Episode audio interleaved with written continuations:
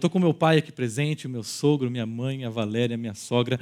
É, é, eu, assim, gente, é, se tem uma coisa que eu tenho garantida quando eu posto alguma coisa na internet, são cinco likes. Meu pai, minha mãe, minha sogra, meu sogro e a Valéria. Né?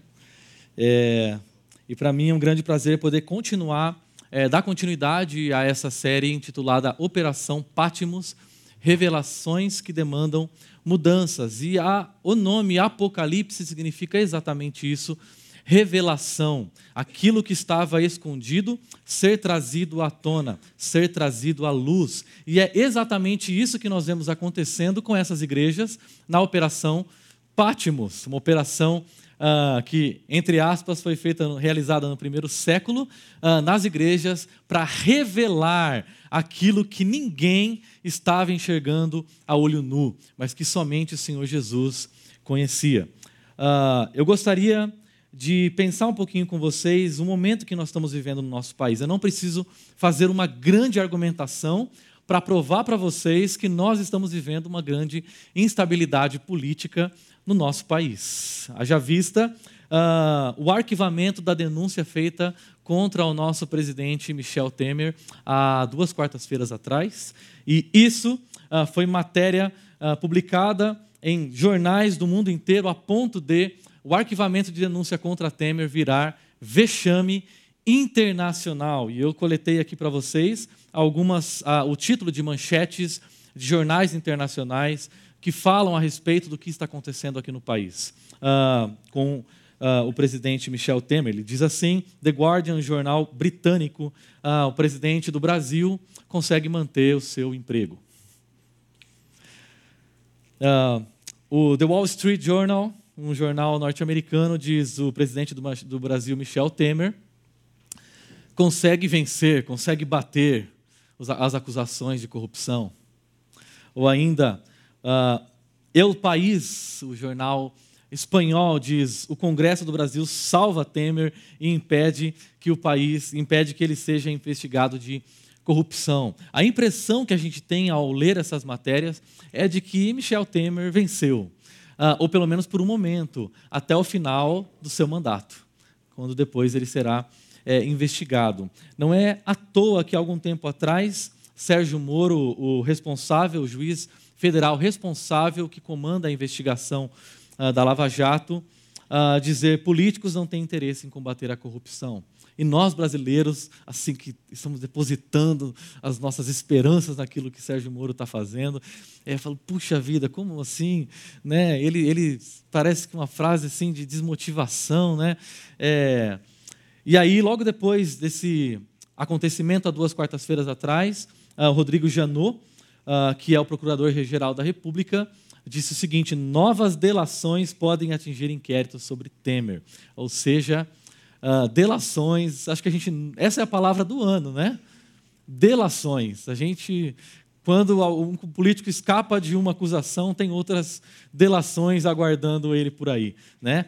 E, e nós estamos fazendo uma analogia ao que nós estamos vivendo no nosso país com essa operação uh, Pátimos, uma operação que investigou uh, políticos do nosso país e apreendeu mais ou menos cerca de 2 milhões é, de reais.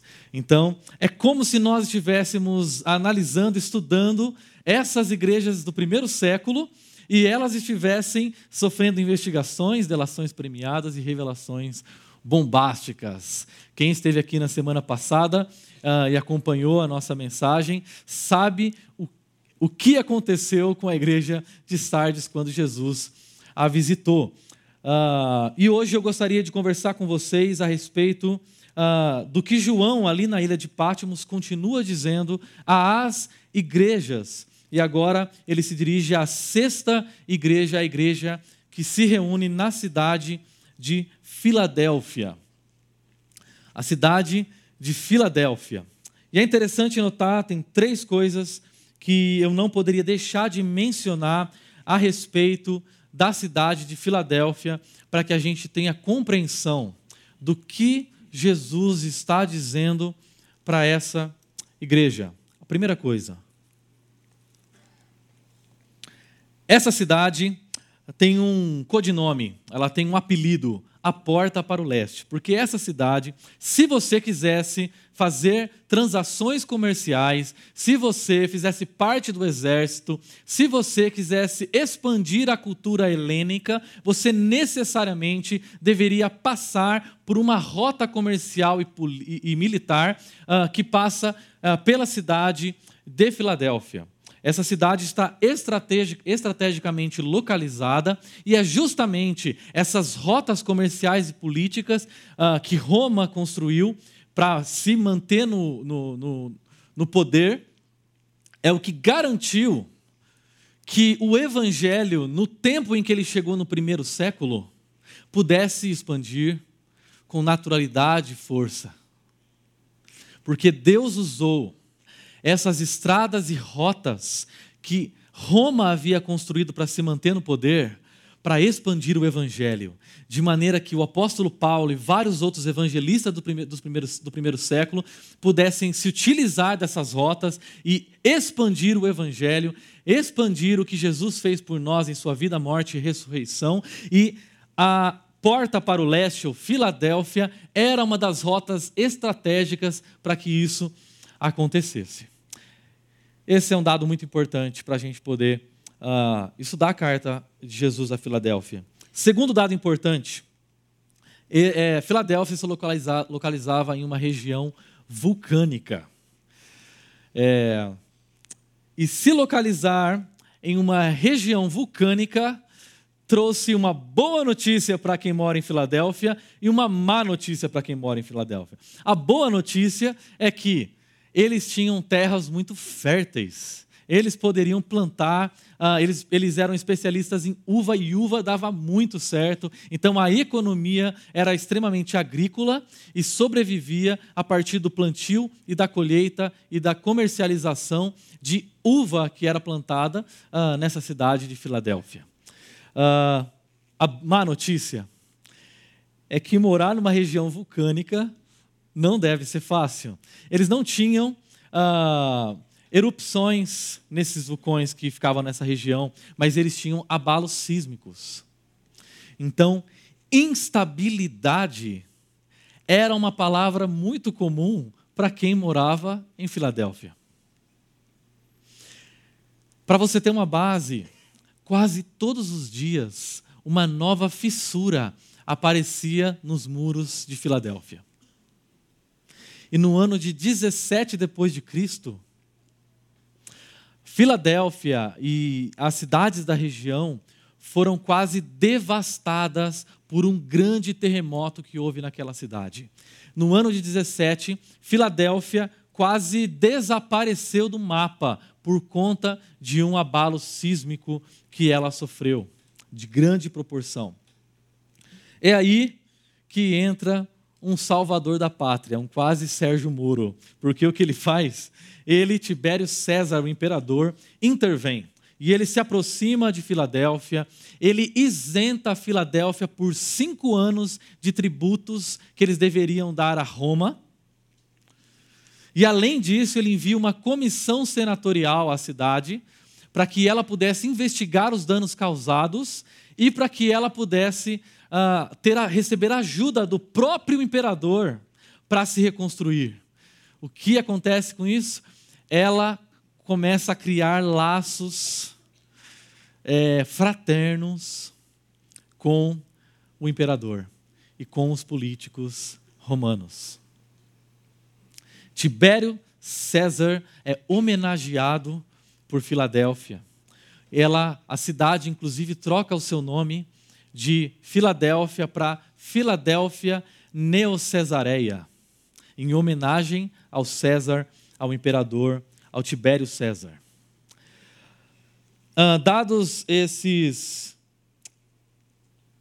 essa relação fraternal, o próprio Flaviano Vespasiano, quando assume, uh, ele, ele mantém essa relação boa com, com Filadélfia, e é por isso que, mais uma vez, eles têm o nome da cidade trocada o trocado para Flávia de Filadélfia.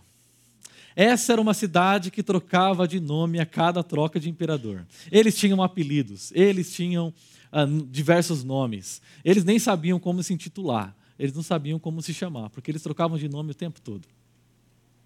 E é interessante porque ah, eles tinham é, cultos, eles eram, eles eram ah, muito adoradores dos deuses, especialmente do imperador. Então, isso acontecia de tal modo que vários templos havia naquela aquela cidade, que ela era apelidada também de a pequena Atenas, de tantos templos que havia naquela cidade. O problema é que a história não para por aí. Porque quando Domiciano, ou Tito Domiciano, o imperador que estava no governo, no controle de Roma, quando Apocalipse é escrito, ele publica um edito exigindo que Filadélfia tivesse metade da sua plantação de uvas cortadas, para que fosse plantado cereais e o exército romano pudesse ser alimentado. Qual é o problema disso? Em Filadélfia não dá cereal. E eles tiveram uma profunda decepção política, uma profunda frustração com o imperador, uh, logo quando ele assume, porque eles sofrem prejuízos econômicos e eles começam a se indignar com o imperador. E aí surge então uma instabilidade política nessa cidade. Porque todos aqueles laços fraternais que haviam sido criados durante os anos em que regiam os imperadores anteriores, agora foram quebrados por conta de uma decisão mal pensada. Uh, instabilidade política não é uma coisa nova.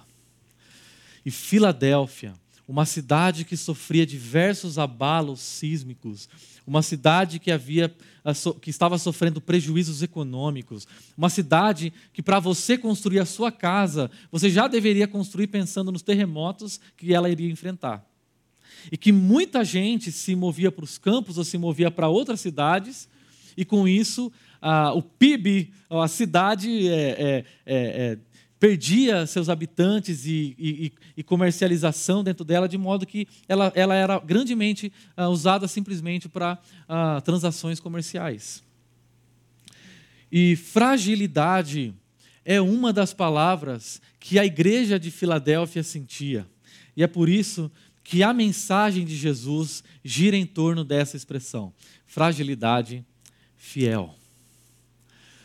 Porque Filadélfia se sente profundamente frágil diante de um império, diante de um governo, diante de perseguições.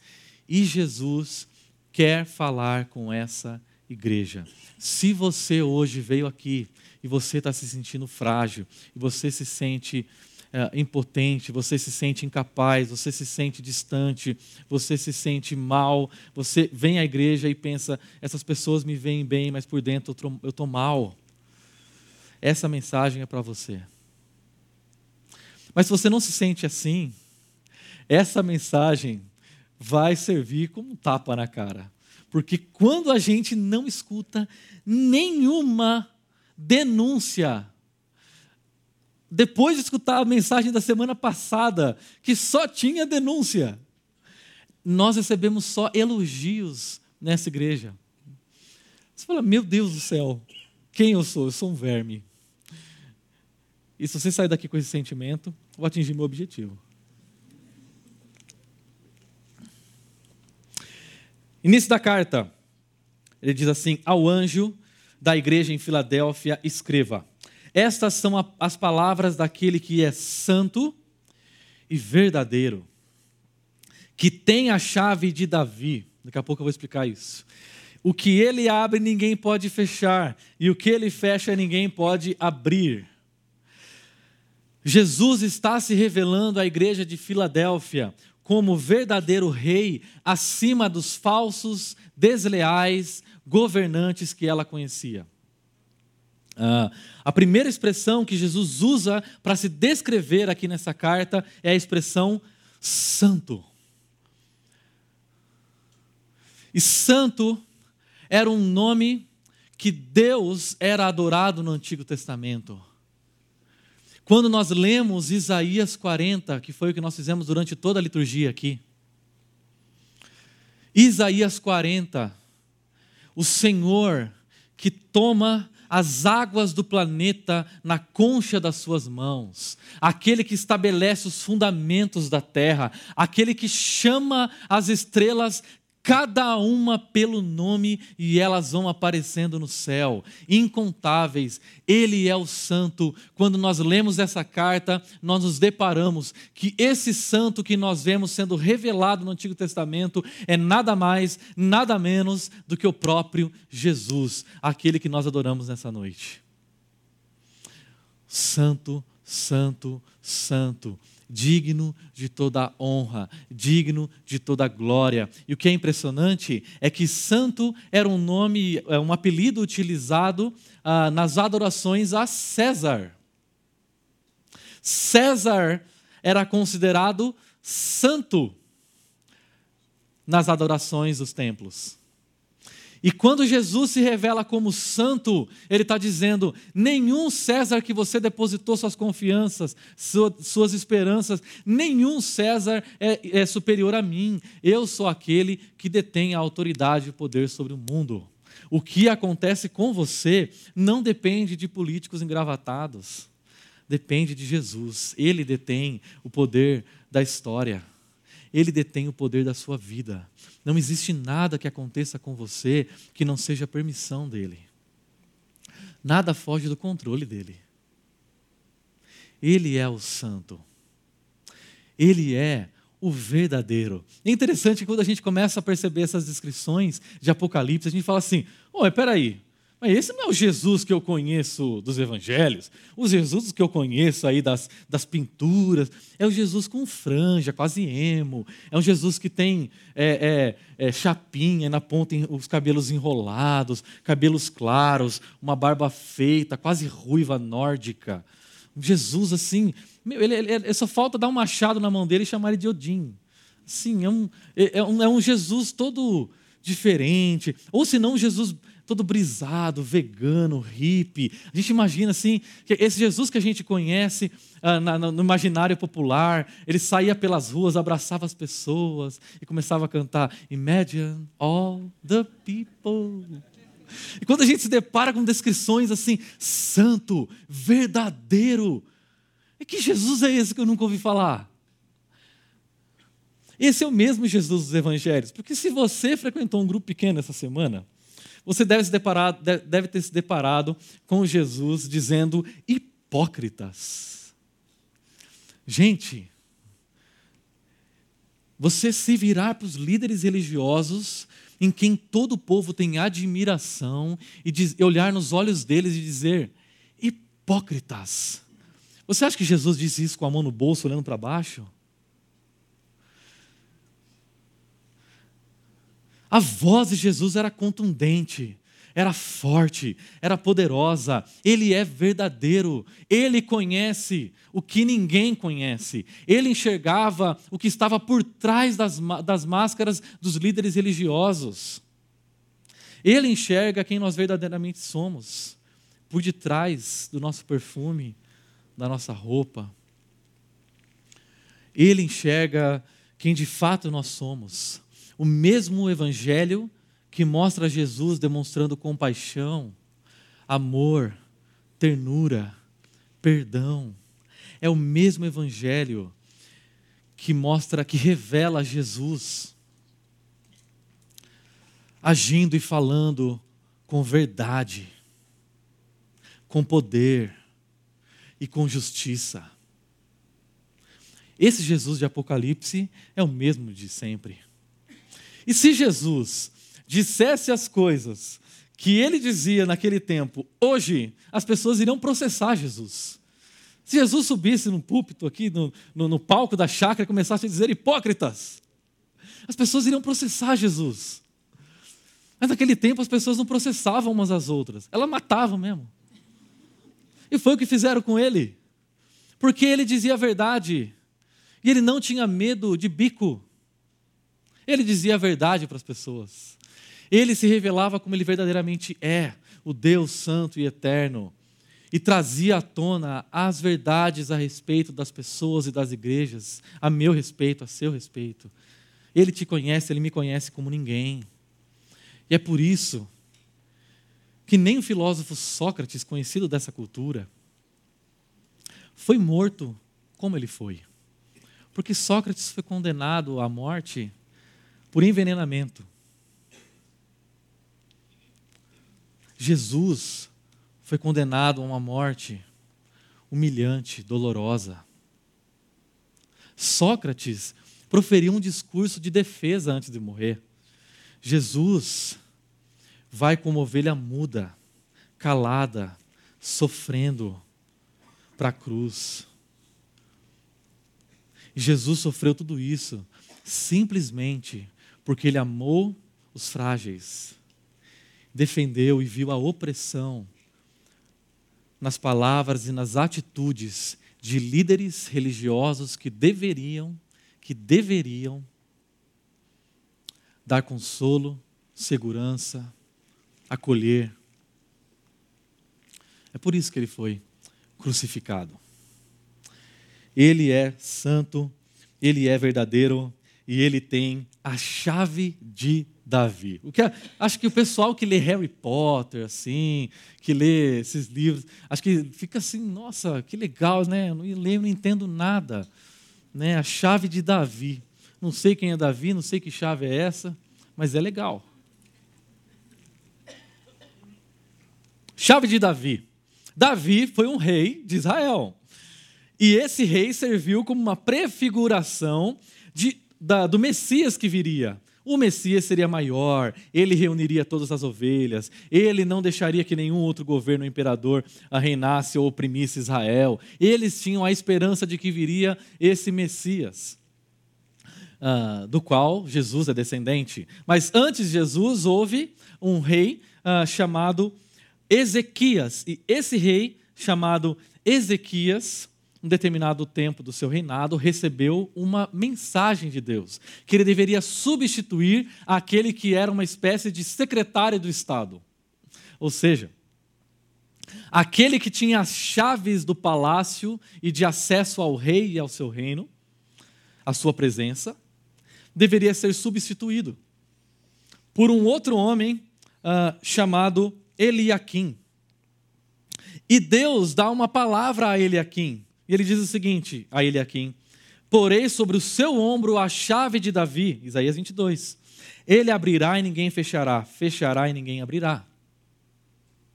Ou seja, esse Eliakim serviria como um tipo, uma prefiguração de quem seria o Messias, porque esse Eliakim detinha, detinha a chave de acesso à presença do rei. Entrava na presença do rei quem ele quisesse. E Jesus é aquele que tem acesso ao reino, porque ele comprou o acesso ao reino com o seu sangue. Para que entrasse, participasse do reino do seu Pai, quem ele quisesse. Por isso não depende de nós.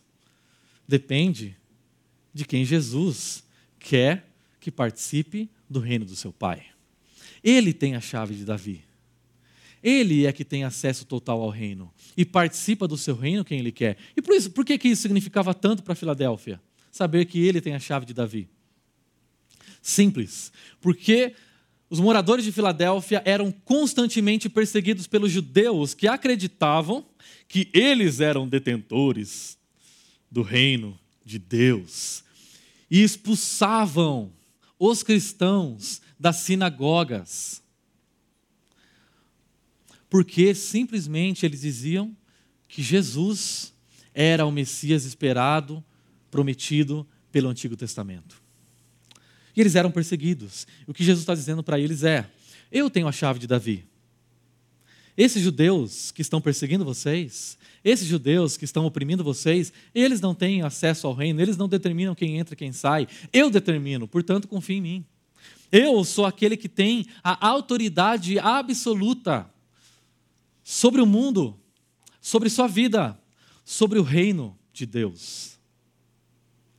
E ele, tendo essa autoridade, pode dizer: os seus pecados estão perdoados. E os líderes religiosos judeus, quando ouvem isso, dizem blasfêmia. Você está ofendendo Deus ao dizer essas palavras. Mas Jesus ressuscita e é glorificado, e ele diz: Com a minha morte, eu conquistei autoridade para permitir que acesse a presença do Rei, que é meu Pai, quem eu quiser. Isso não depende dos judeus, isso não depende dos religiosos. Portanto, Jesus é o Rei que está acima de todo e qualquer governante político. Colocar esperanças que nosso país vai ser redimido, restaurado num político, não vale a pena. O que Jesus está dizendo é: Filadélfia, você passou por períodos de estabilidade, você passou por períodos de instabilidade, mas independente do período que você esteja passando, eu sou o verdadeiro imperador. Eu sou aquele que é digno de receber a adoração.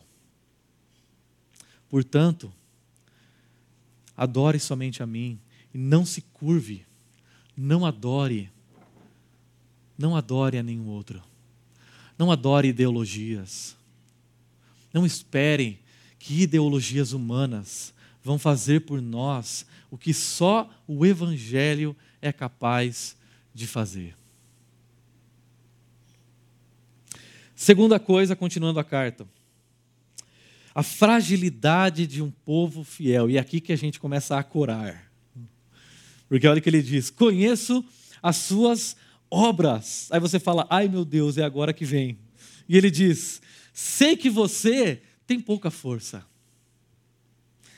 mas guardou a minha palavra e não negou o meu nome perseguição. Era um dos motivos pelos quais os, essa igreja se considerava fraca. Possivelmente ela era fraca porque ela era numericamente inferior. Ela era pequena. Ela não tinha muitos membros.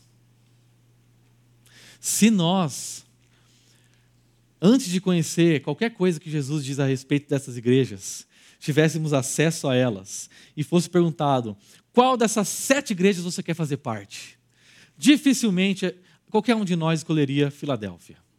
Porque ela é uma igreja pequenininha, ela é uma igreja de pouca influência. Ela é uma igreja que o que ela faz ou deixa de fazer, ninguém nem sabe. Assim, quem que curtia o que o pastor da igreja postava? Era o pai, a mãe, a sogra, o sogro e a mulher. já vi isso em algum lugar. Era uma igreja que sofria perseguição, e quando a gente ouve perseguição no primeiro século, nós estamos falando de dois tipos de perseguição: perseguição política pelos romanos que declaravam que você só devia adorar César, e perseguição religiosa dos judeus que diziam: você não pode dizer que Jesus é o Messias. Eles sofriam dois tipos de perseguição: perseguição política perseguição religiosa. E o que significa sofrer esse tipo de perseguição política? Significava que no momento de encontro de adoração e reflexão que eles estavam tendo, a qualquer momento, alguns soldados romanos poderiam entrar, parar a mensagem, falar todo mundo, coloca de joelho, quem aqui adora a esse Jesus? Quem é o Kyrios? Quem é o Senhor? Jesus ou César? E se você dissesse Jesus, você corria o risco de ser torturado, humilhado, morto. E isso fazia parte da rotina deles. Entende por que, que eles se sentem frágeis? Eles são poucos, eles não são influentes, eles sofrem perseguição política. Quem é o verdadeiro Senhor? E eles pensavam: eu acabei de ouvir uma mensagem que dizia: Jesus é o Senhor. Ele é o único santo. Como que eu posso dizer que esse César é o santo? A nossa redenção não depende dele. E ele se via num jogo. Quem é o verdadeiro Senhor? Quem é o verdadeiro rei da minha história? Quem é o verdadeiro dono da história nacional, internacional? Mas ele diz: Você guardou a minha palavra. E até então eu falei, guardou a minha palavra, não negou meu nome. O que isso significa? Mais para frente, no versículo 10, ele diz assim: Visto que você guardou a minha palavra de exortação à perseverança, aí eu entendi que ele estava dizendo: Qual palavra é essa? Uma palavra de perseverança. Você perseverou. E a palavra perseverança é uma junção de duas palavras uh, no grego: hipo e moné. Hipomoné, perseverança em grego. Pronto, você já sabe falar uma palavra em grego. Hipomoné. E essa palavra, hipo, era uma preposição que significava abaixo. E ela tem uma função aqui. Eu vou explicar daqui a pouco. Moné significava permanência, residência. Ele poderia dizer assim: você, ah, você guardou a minha palavra de exortação a moné, de residir, de permanecer. Mas essa expressão ripo enfatiza o fato deles permanecerem mesmo diante de perseguições. É como se uh, houvesse uma coluna de algum templo, de algum santuário, de algum edifício que sofresse abalos e tudo desmoronasse e ela permanecesse, mesmo diante dos abalos da instabilidade. É como se ela fosse uma árvore que tivesse raízes profundas. E mesmo diante do vento, e mesmo diante da tempestade, ela permanecesse. Isso significa perseverança. Isso significa persistência. Mesmo diante da perseguição, mesmo diante do sofrimento, mesmo diante das dores, mesmo nos vendo como frágeis Você perseverou, você se manteve, mesmo quando todos eram contra você, mesmo diante de tentações internas, mesmo diante de dificuldades, você perseverou. E você não negou o meu nome. E o que isso significa? Isso significa que eles estavam fazendo aquilo que a oração do Senhor, o Pai Nosso, dizia. O que a oração do Pai Nosso diz? Santificado seja o teu nome. Na semana passada a gente aprendeu que nome pode significar também fama, ou seja, santificada seja a tua fama. Vocês cristãos têm se comportado de tal maneira que a minha fama no mundo permanece como uma fama de santo e verdadeiro. Quando as pessoas olham para a sua vida, elas percebem que você adora somente a um Deus e o nome dele é Jesus. Você não me negou, você permaneceu obediente à minha voz. Negar Jesus, nós negamos Jesus quando nós não guardamos os valores e princípios do reino dele. Porque nós estamos dizendo, Ele não é o Senhor sobre a minha vida, eu sou. A cultura é. O dinheiro é, o poder é, o sexo é. Ou através do testemunho, quando nós mantemos a nossa posição de dizer às pessoas quem nós somos e o que Deus é para nós. O que Ele fez por nós naquela cruz. É, eu trabalhei no Corpo de Bombeiros em Araraquara durante dois anos. E enquanto eu trabalhei no Corpo de Bombeiros, vocês devem saber, o Corpo de Bombeiros é uma instituição militar. E instituições militares ainda são rígidas, com hierarquias muito rígidas, com observações e, e, e tudo muito rígido. E eu, no Corpo de Bombeiros, era assim, eu não consigo pensar assim no algo pequeno. É, uma partícula subatômica. Eu era ameba. Eu era nada, eu era formiga. Assim, assim eu estou com vontade de xingar alguém hoje. Vem aqui, Everton. Eu era nada lá, eu era nada. E eu trabalhava com os grandes. Eu trabalhava com os tenentes, com os capitães, eu trabalhava com os comandantes do quartel. Então eu sempre estava lidando com eles. E todos os sargentos, todos os cabos, todos os soldados, todos os oficiais obedeciam ao comandante. E eu trabalhava junto com ele. E as pessoas diziam: Você trabalha perto do homem? É, eu trabalho perto do homem. Aí o telefone tocava e eu tinha que atender. E eu tinha que chegar na sala do homem, bater na porta e dizer: Senhor, com licença, tem um chamado, um telefonema para o senhor. E um belo dia, um belo dia, ele resolveu dizer: Fala para ele que eu não estou. Tenho certeza que isso já aconteceu com você. Fala para ele que eu não estou. Aí eu falei: Meu Deus do céu, e agora? Aí eu pensei: Mas você está. E aí, assim, eu falei: E agora? Eu falei: Saltou da minha boca assim: Eu não vou falar. E aí ele se levantou da cadeira onde ele estava sentado, tinha dois oficiais assim, e aí ele se levantou, e aí sabe aquelas botas de bombeiro? Assim, que só de você pôr assim já se sente um espartano, assim. Ele pegou assim uma daquelas assim, veio na minha direção. Aí ele parou diante de mim e falou: "O que você disse?" Eu já estava molhado nessa hora, assim. Eu já nem sabia mais o que eu tinha dito. Aí Aí o outro oficial disse, ele falou que não vai mentir. E ele falou que não vai mentir porque ele é religioso. Religioso. Religioso. Crer que Jesus detém o poder, a autoridade sobre a história, ser religioso. As pessoas podem chamar como elas quiserem.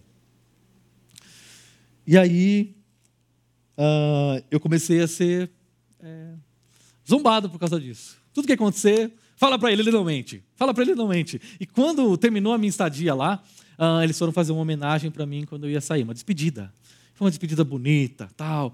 E aí o, o, o oficial falou assim, ó, eu quero que cada um aqui diga algumas palavras para ele antes de ele ir embora. E aí um por um começou a falar. Quando chegou a vez daquele comandante, ele começou a chorar. Não, vocês não estão entendendo. Eu estou falando que um oficial de farda, bigodudo, na frente do quartel, começou a chorar com a despedida de um soldado. Está entendendo? E ele disse: Quando você fez isso, eu percebi que ainda existe uma reserva é, de moral e de verdade no nosso país, na nossa cidade. Ele falou: O que você tem a dizer? E foi-me aberta uma porta para que eu dissesse que aquilo que eu estava fazendo não era por mim. Porque eu não sou uma reserva de moral e ética. Eu não sou isso. E eu disse: É Jesus. Eu queria dizer para vocês que estão aqui hoje que qualquer coisa que eu tenha feito de bom aqui foi Jesus. Qualquer coisa que eu fiz de ruim aqui fui eu. Qualquer coisa que eu fiz de bom aqui foi Jesus que fez. E eu só faço porque Ele transformou a minha vida. E eu acredito que Ele quer transformar de vocês também. Você imagina ter uma porta, uma oportunidade para fazer isso? É exatamente isso que aconteceu com a igreja de Filadélfia. Porque o que Jesus diz é: Eis que coloquei diante de você uma porta que ninguém pode fechar. Eis que eu coloquei diante de você uma oportunidade para que essa sua frágil, esse seu frágil testemunho, possa colaborar para o avanço do reino, para que o meu nome, que é santo e verdadeiro, seja santificado no meio das pessoas, para que a minha fama seja conhecida através da sua fragilidade. O reino de Deus não avança por causa dos nossos recursos influência, estratégias, dinheiro, performance, capacidade, nada. O reino de Deus avança por causa do poder de Deus atuando através da nossa fidelidade. Especialmente quando reconhecemos a nossa fragilidade. Especialmente quando eu olho para mim e digo: o que eu sou nesse mundo? O que nós, Chácara Primavera, podemos fazer por Campinas, pelo mundo? Especialmente quando olhamos para dentro de nós e percebemos fragilidade, temores, dores, dificuldades, dicotomias. E nós vivemos com um exercício de pequenos atos de fidelidade, é que Ele vai nos usando e o reino de Deus vai se expandindo. Eu tenho certeza, se o Ricardo Agreste estivesse uh, falando essa mensagem, ele poderia contar a história da Chácara Primavera. Porque qualquer influência ou qualquer coisa que a Chácara Primavera tenha sobre as pessoas não tem a ver conosco. Tem a ver com atos de fidelidade que Deus honra e que Deus usa para que o nome dele seja santificado na nossa cidade. Estou terminando. Essa frase o pessoal gosta, né? As firmes promessas do rei ao seu povo. O que esse rei promete para esse povo frágil, mas fiel? Vejam o que farei com aqueles que são sinagoga de Satanás. Aí eles já pensou, ou mencionaram o pessoal que está perseguindo a gente. E que se dizem judeus e não são, mas são mentirosos. Farei que se prostrem aos seus pés e reconheçam que eu amei você. E se prostrar, ele não está falando sobre uma, um, um, prostrar religioso de adoração. Ele está dizendo que eles reconheçam, que eles respeitem você. Porque você me honra, porque você me ama, porque você me adora as pessoas ao seu redor vão reconhecer que você não cedeu às pressões da cultura, que você não deixou que o pequeno número e pouca influência fizesse com que a fidelidade ao meu nome não existisse, mas que você pudesse exercitar atos de fidelidade ao meu nome e através disso pessoas pudessem olhar para você e perceber você tem algo diferente. Eu converso com você e você tem uma coisa diferente. Eu venho aqui nessa, nesse encontro e eu, eu percebo que tem algo diferente é justamente o reconhecimento por parte das pessoas do que Deus está fazendo no meio de nós. Segunda promessa: visto que você guardou a minha palavra de exortação à perseverança, eu também o guardarei da hora da provação que está para vir sobre todo mundo para pôr à prova os, os que habitam sobre a terra. Ou seja, eu vou trazer uma grande provação, uma grande perseguição aos cristãos. É engraçado pensar isso, né? Deus vai trazer isso. Deus vai trazer perseguição aos seus filhos. Mas ele, ele faz isso para provar o caráter. E ele diz: Eu vou proteger você. Ele não diz: Eu vou livrar você. Ele diz: Eu vou proteger você. Ele diz: eu vou, eu, vou, eu vou fazer com que você saiba o tempo todo que eu estou com você, que eu amo você. Eu vou manter você fiel. E é isso que é mais interessante nessa carta. A gente descobre que a fidelidade de Filadélfia não era porque ela era melhor ou superior a qualquer outra igreja ou qualquer outra pessoa. É simplesmente porque a fidelidade nossa vem de Deus. Você quer ser fiel a Jesus?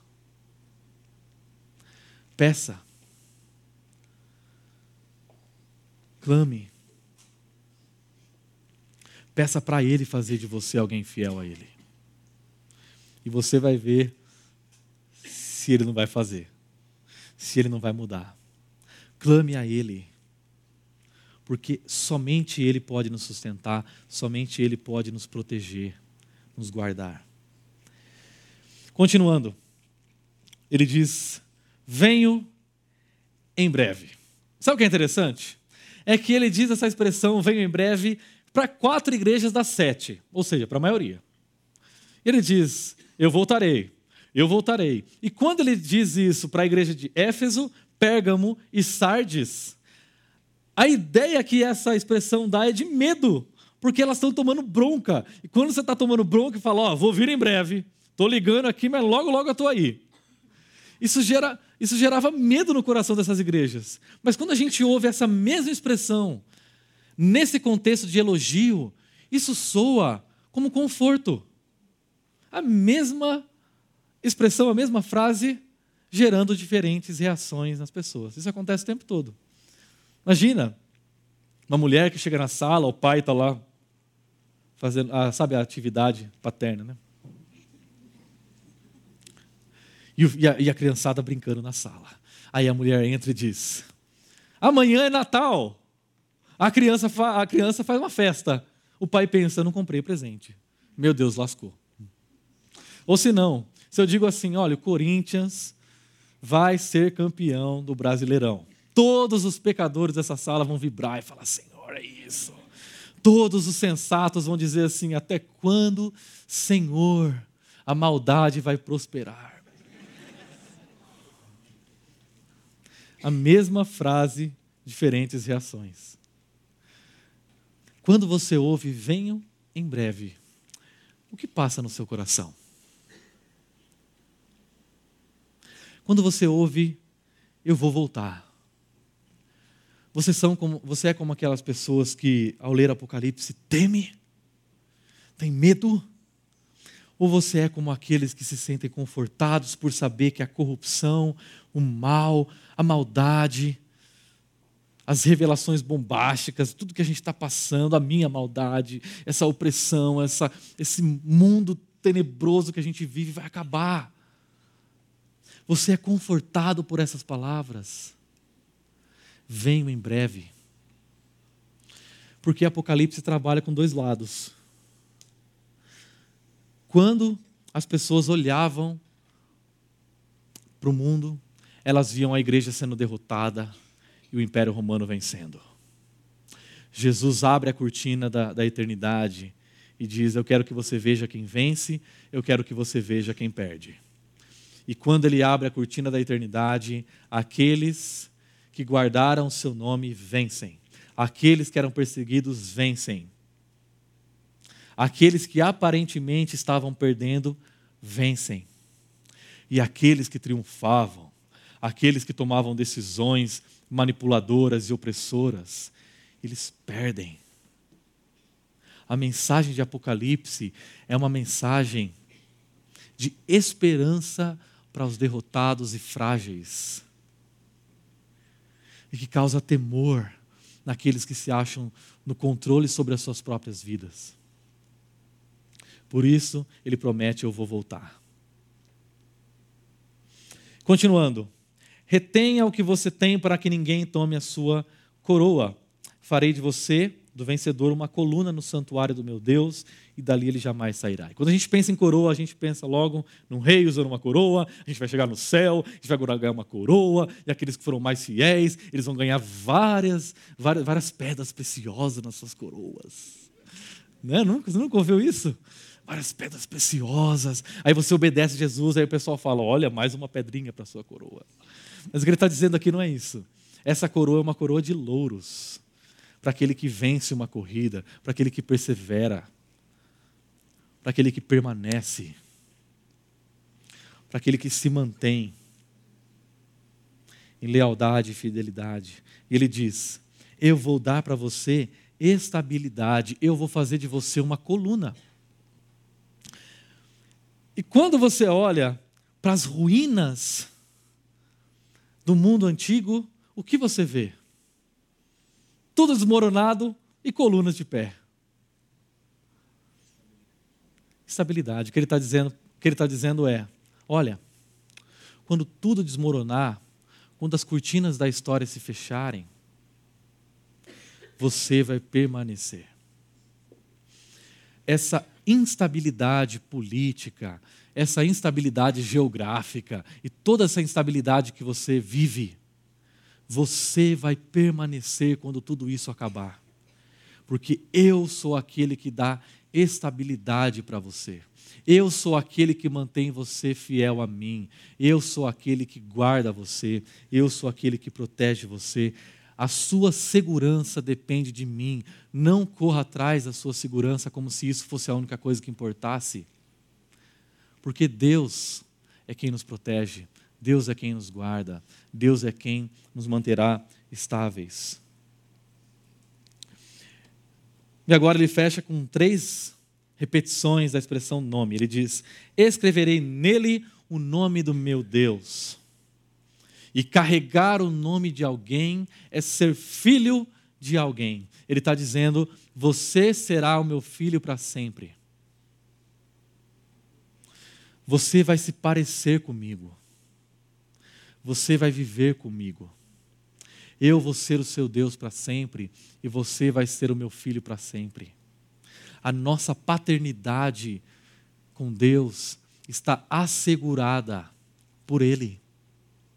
E não há nada que a gente faça ou deixe de fazer que vai fazer com que Deus deixe de ser o nosso Pai e com que nós deixemos de ser os seus filhos. Ele é o nosso Pai. Nós teremos em nós escrito o nome de Deus. Uma tatuagem. Aí o pessoal gosta, né? Tatuagem. E o nome da cidade do meu Deus eu também vou escrever, a Nova Jerusalém que desce do céu da parte de Deus. E quando você se lembra, lá do começo, quando a gente começou, os vários nomes que Filadélfia recebia, ele está dizendo: olha, você não precisa confiar no momento político que você está vivendo. Não precisa. Porque a sua cidadania não é daqui. A sua cidadania está guardada nos céus. Não dependa do que acontece nesse mundo para ter a sua satisfação, alegria. Por quê? Porque a nossa cidadania está assegurada nos céus. Nós somos cidadãos do reino dos céus. A nossa cidadania está reservada e guardada nos céus, de onde esperamos o retorno do nosso Senhor e Salvador, Jesus Cristo. E por último, e também escreverei nele o meu novo nome. Três tatuagens. Olha que coisa boa. O meu novo nome vai estar gravado nele. Nós não sabemos que nome é esse, mas é um novo nome. E isso significa uma coisa importante: a nossa identidade está guardada com ele. A sua identidade está guardada com ele. Aquilo que te define, aquilo que define quem você é, não é você que define quem você é. Não é a sociedade que define quem você é. Não é o quanto você tem na sua conta que define quem você é, ou quanto você não tem. Não é o momento de vida que define quem você é. Não é a sua performance que define quem você é.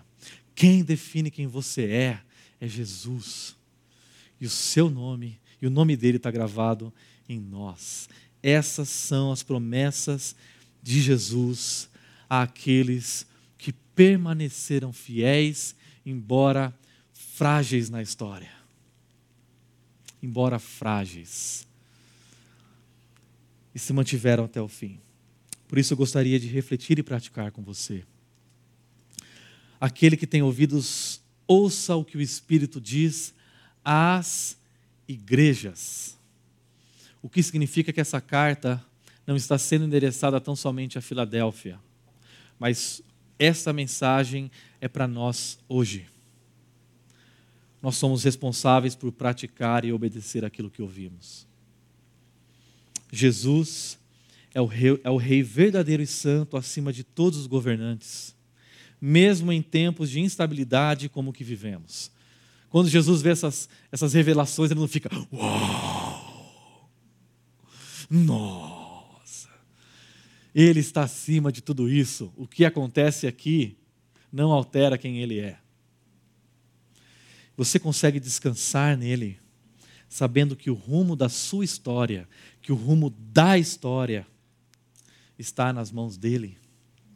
Você consegue ter essa confiança, você consegue ter essa dependência. Você consegue saber que Deus está acima do mundo em movimento.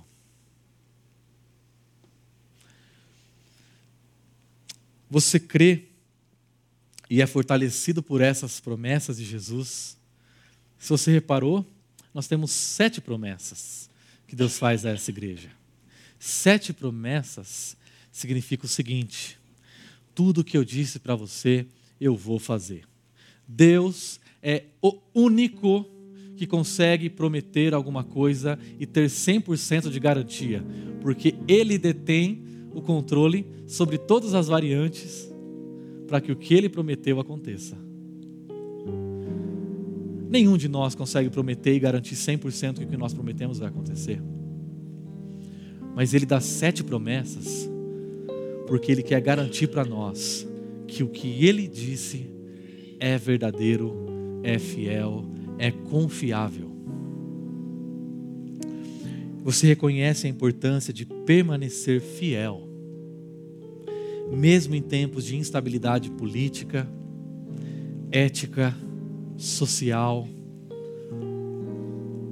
Você reconhece a importância da sua vida ter gestos de fidelidade, mesmo quando você reconhece a sua fragilidade interior pessoal. Permanecer. Ser fiel até o fim. Estar ancorado nele.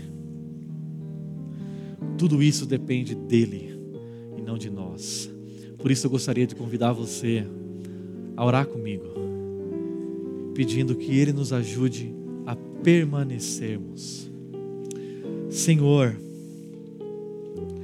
muito obrigado, Deus, pelo Senhor Jesus ser aquele que detém o controle sobre a história e ao mesmo tempo ser fiel e verdadeiro, ser aquele em quem nós podemos confiar. E é por isso que todas essas promessas que o Senhor faz a nós são verdadeiras e dignas. Nós confiamos no Senhor. E a nossa oração nessa noite, ó Deus, é uma só. Por favor, nos ajude a permanecer diante de tentações, diante de perseguições, quando os valores desse mundo se abalam, quando a política desse país se abala, que nós permaneçamos fiéis até o fim.